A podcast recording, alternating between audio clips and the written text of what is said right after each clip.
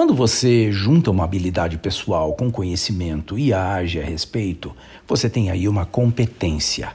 Cada pessoa tem suas próprias competências, já que age de seu próprio modo na combinação das habilidades que possui com os conhecimentos que adquire. E essa proporção de combinação nunca permanece estática. À medida que o indivíduo exercita suas habilidades, novos conhecimentos se somam e, consequentemente, ele melhora sua competência rumo ao aperfeiçoamento.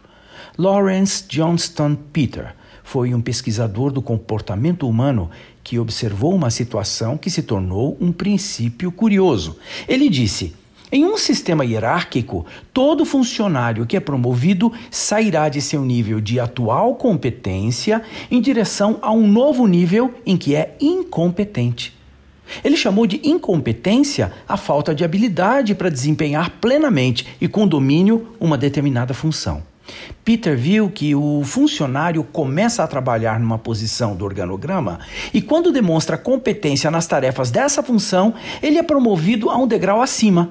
Nesse novo posto, as habilidades e conhecimentos exigidos não são plenos, portanto, ele ainda não é competente em seu novo status.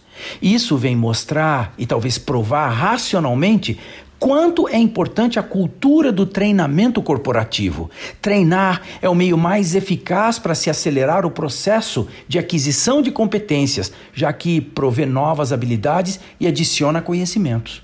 Diante disso, fica fácil entender a causa de tantas empresas não alcançarem seus objetivos, mesmo em mercados favoráveis ao consumo de seus produtos ou serviços.